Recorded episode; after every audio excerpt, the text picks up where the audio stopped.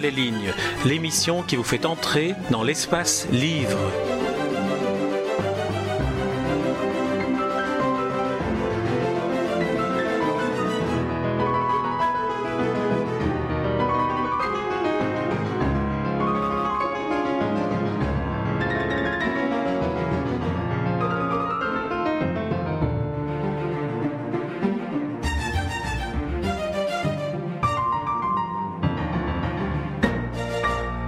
Igal Chamir, c'est toujours un plaisir de vous retrouver, mais c'est surtout un plaisir de vous lire. Alors on se souvient du Violon d'Hitler qui était votre en réalité deuxième roman, puisqu'un tout premier roman, mais quelques années auparavant, avait inspiré d'ailleurs le film Le Grand Blond avec une chaussure noire. Et euh, ici, aujourd'hui, euh, chez Plomb, vous publiez un thriller qui s'appelle Via Vaticana. Alors si vous vous souvenez, lorsque nous étions vus à propos du Violon d'Hitler, j'avais déploré que le roman se soit appelé thriller, parce que pour moi c'était un vrai roman romanesque. Ici, j'ai le sentiment que vous avez voulu travailler sur le genre du thriller davantage que sur le genre romanesque. Alors, Le violon d'Hitler a été écrit d'abord comme un vrai roman pour raconter l'histoire d'un compositeur euh, vivant au XVIe siècle à Venise. Et euh, mon idée, c'était de ressusciter quelqu'un qui avait disparu et qui n'a pas laissé de traces. Quand l'éditeur avait lu ce bouquin, il m'a dit Igal, je pense qu'on est sur une mauvaise idée parce qu'un roman qui traite ces sujets-là va s'adresser à très peu de gens qui aiment la musique ou qui aiment le violon et on va complètement délaisser le grand public. Alors, on a transformé ce livre en thriller. Étant donné que le thriller a eu un succès formidable, l'éditeur m'a dit tu vois que j'avais raison, il fallait écrire dès le départ un thriller.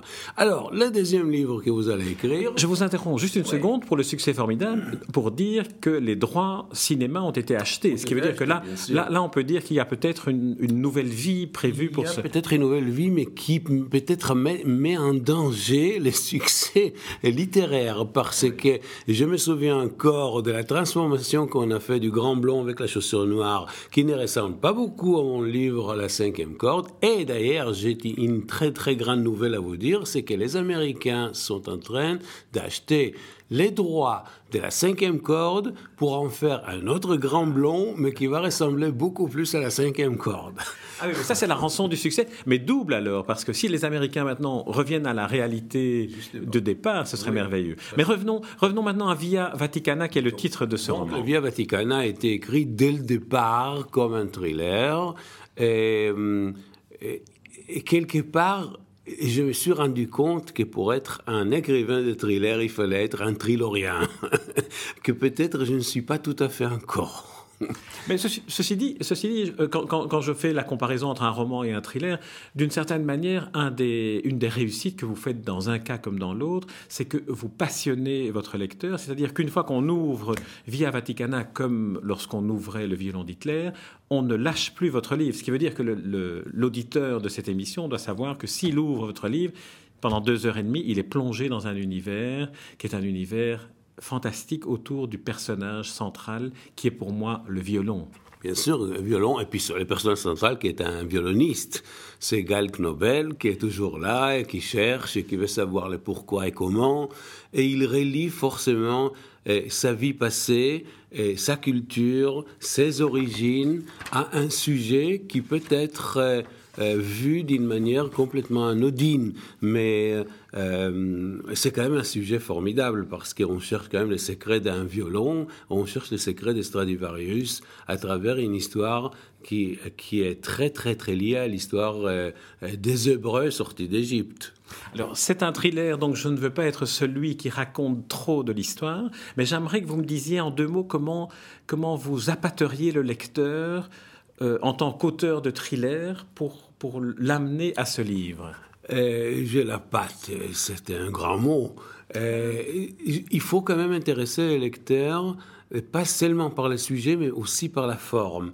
Et la forme là-dedans est la démarche qui prend un violoniste comme Gal Knobel pour finalement découvrir les choses. Alors, il ne fait pas la même, le même travail qu'un 007 qui va euh, forcer euh, les serrures, mais il, il se sert de sa musique, de son violon pour finalement ouvrir des portes comme Alibaba avec ses 40 voleurs. D'une certaine manière, même si l'agent de Gal Knobel l'appelle le 007 du violon par, par, par, une démarche purement commerciale d'un agent, on peut dire que c'est que l'instrument d'investigation de Gal Knobel dans l'enquête qu'il est amené à mener est peut-être cette sensibilité particulière que la musique a développée chez lui. Justement, c'est-à-dire qu'il a délaissé la, mitraillette pour finalement se servir des notes comme des balles. Alors, justement, il se sert des, notes comme des balles parce qu'il s'était rendu compte que quand il joue devant un public de 2000, 3000 personnes, les gens sont passionnés, fascinés par la musique et par les notes elles-mêmes. Et il cherche à travers ça, les savoir pourquoi est comment et quelle est la, la valeur d'un violon et quels sont les sons d'un violon. Et d'ailleurs, tout tourne autour des, des, mots sonorité et son parce que le son par lui-même est aujourd'hui une arme incroyable. Nous vivons dans le bruit et, et nous apprécions énormément les sons. Et quelle est la différence entre le bruit et le son? D'ailleurs, je touche à la fin de ce livre cette histoire de, vignoble qui est arrosé, au lieu d'être arrosé par la pluie ou par les engrais, il est arrosé par les sons de Mozart. C'est une, une découverte absolument formidable que les gens ignorent complètement. C'est une découverte que les gens ignorent, mais en plus, c'est une expérience que chacun peut faire sans pouvoir la formuler. Et dans ce roman, vous la formulez, vous mettez des mots dans le fond sur, sur cette sensation-là qui est assez inouïe, que, que la musique est une sorte de, langage non seulement universel, mais aussi une sorte de langage de, de compréhension mutuelle. Donc ça, c'est une victoire personnelle sur moi-même, parce que comme je ne suis pas d'origine française et que j'ai écrit en français, je me suis accaparé, si vous voulez, de la langue pour être presque aussi efficace qu'avec mon violon. Quand je joue, je sais que les notes vont faire leurs effets, mais derrière, il y a un compositeur, tandis que quand j'écris, c'est moi qui écris avec mes mots et ma façon d'écrire. Mais je vous demanderai à la fin de cet entretien de lire un, extrait. Où on verra bien.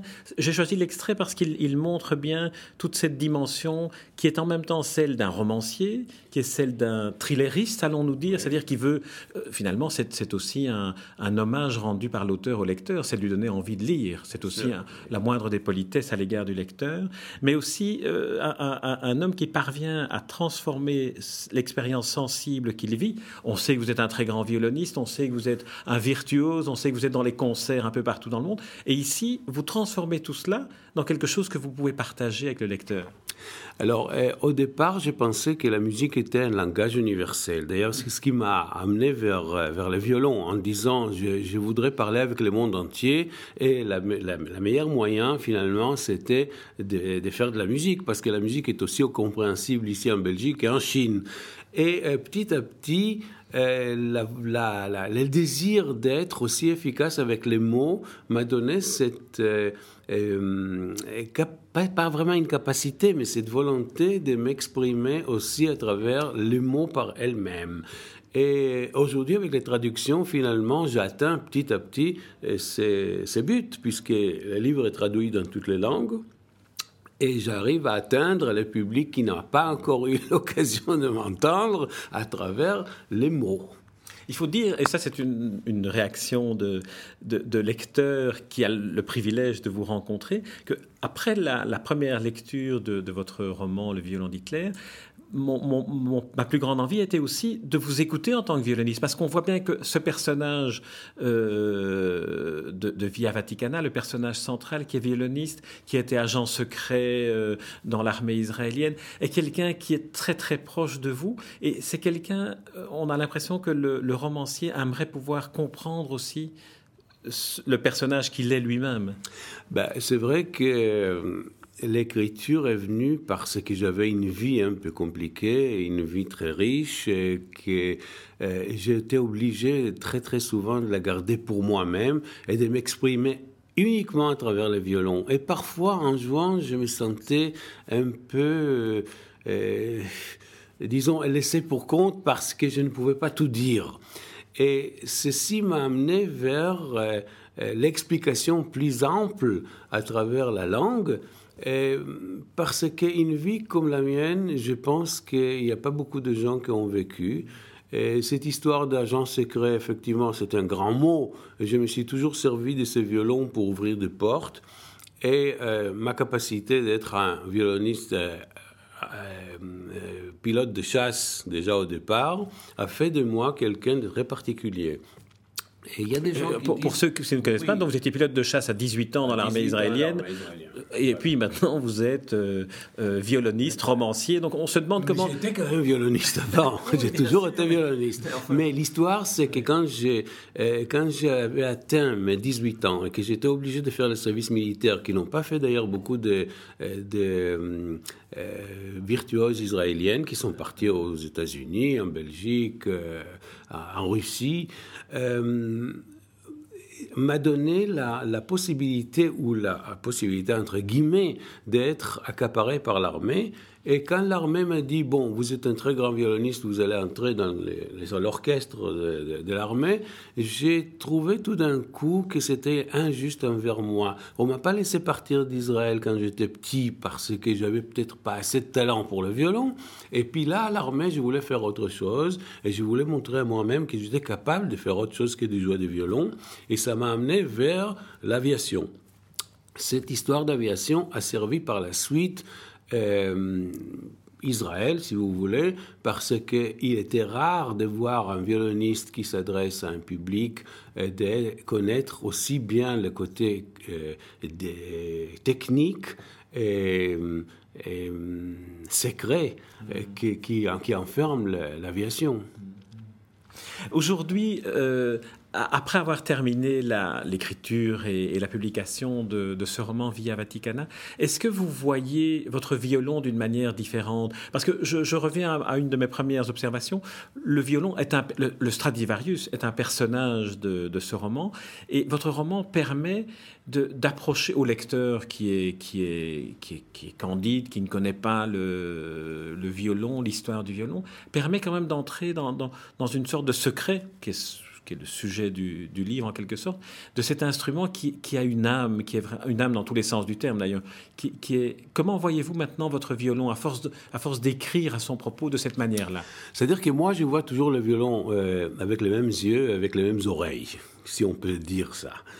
Et le public le voit d'une manière différente. Parce que les gens qui me connaissaient pas comme violoniste aimeraient ou aimaient beaucoup venir m'écouter pour voir si j'étais aussi euh, captivant avec le violon que j'étais aussi captivant avec l'écriture. Mais de toute façon, l'intérêt a changé un peu de camp. Parce qu'aujourd'hui, quand on m'écoute à travers l'écriture, euh, on écoute d'une manière différente. Et on écoute, disons, avec... Euh, plus des savoirs qui me concernent parce que les gens trouvent derrière mes notes un personnage. Et les personnages qui restent toujours aussi mystérieux, ils, veulent absolument découvrir qui est ce violoniste qui qui a écrit ces livres.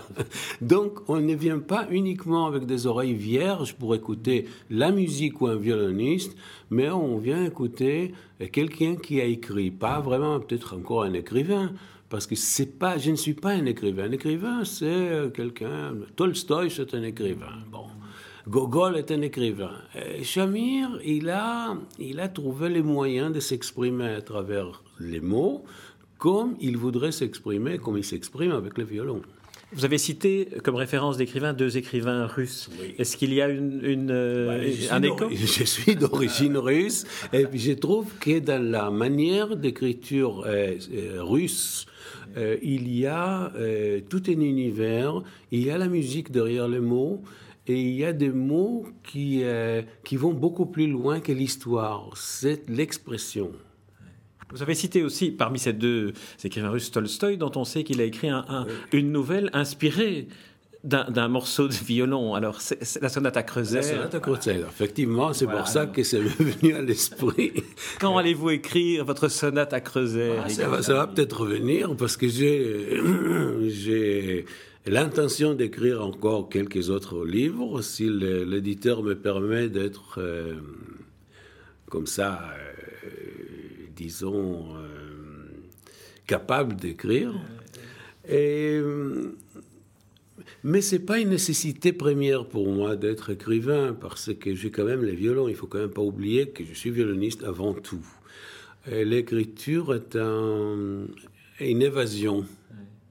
Mais enfin, une évasion quand même. Je, reviens au violon d'Hitler, parce que je pense vraiment que dans votre bibliographie, celle que je connais, il y a le violon d'Hitler, il y a Via Vaticana, et euh, je suis en attente du troisième livre, qui serait cette fois-ci un roman qui s'affiche vraiment comme étant un roman, et dont le personnage central serait peut-être non pas le violoniste ou le violon, mais cette espèce d'osmose qui existe et qui est une, énigme pour celui qui regarde et qui écoute un violoniste.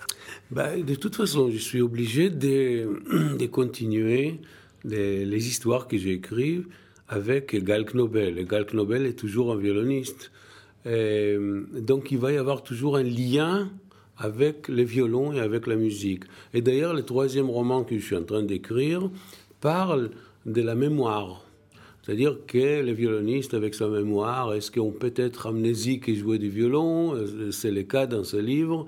Et les découvertes qu'on a fait récemment dans la mémoire synthétique, est-ce qu'on peut servir de la mémoire synthétique pour être un musicien, etc., etc. Donc le sujet est très compliqué mais il est passionnant parce que je suis vraiment dedans.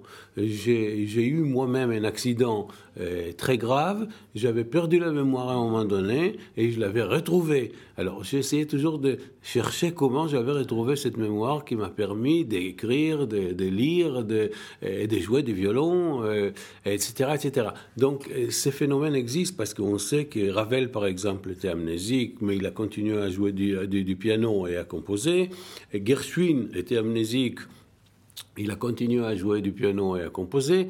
Donc il y a quelque part dans notre, dans notre cerveau une réserve que nous ne connaissons pas suffisamment et qui est intéressante. Ah non, ça, tout, ça serait tout à, fait, tout, à fait, tout à fait passionnant. On connaît, on dit 5% du cerveau. Et donc, ça voudrait dire que le premier, le violon d'Hitler, premier roman, le violon d'Hitler était plus un, un, roman qui recherche à comprendre l'histoire contemporaine. Celui-ci est un roman ésotérique et qui va chercher dans les mythes religieux les origines. Et le prochain serait un roman alors scientifique. Bien sûr, j'essaie de m'approcher de, la, science. Mais je voudrais, je voudrais quand même revenir au violon d'Hitler. Le violon d'Hitler était une histoire que j'avais vécue personnellement et j'avais l'impression que j'étais désigné par, par une force extraterrestre pour finalement découvrir un musicien qui a disparu.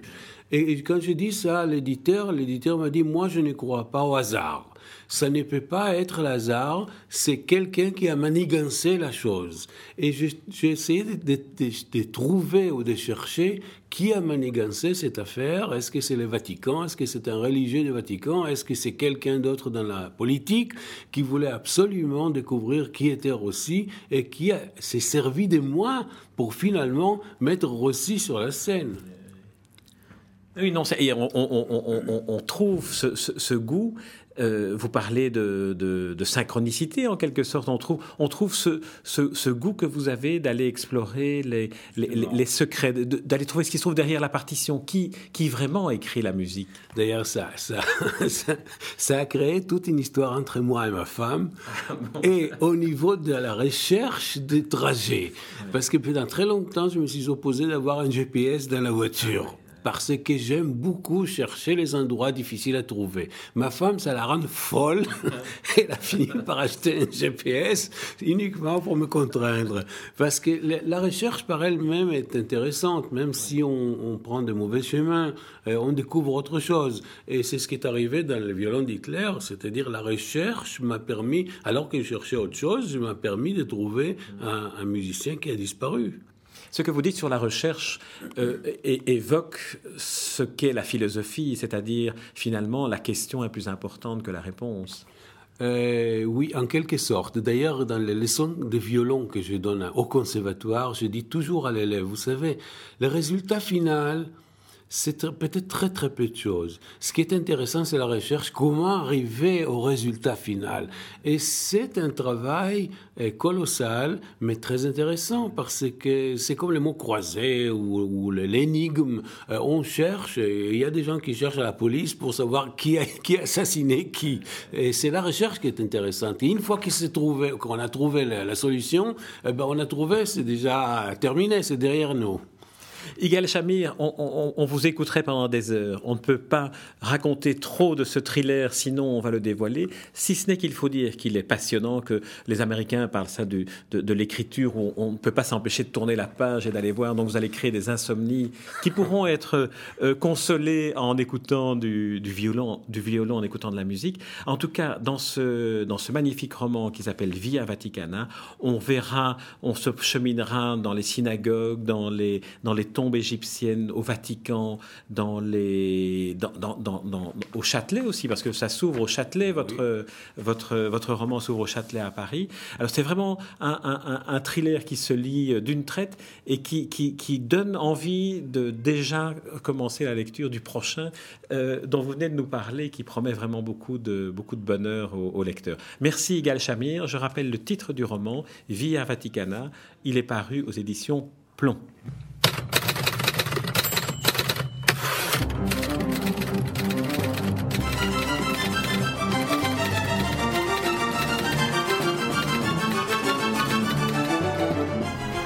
Entre les lignes, l'émission qui vous fait entrer dans l'espace livre.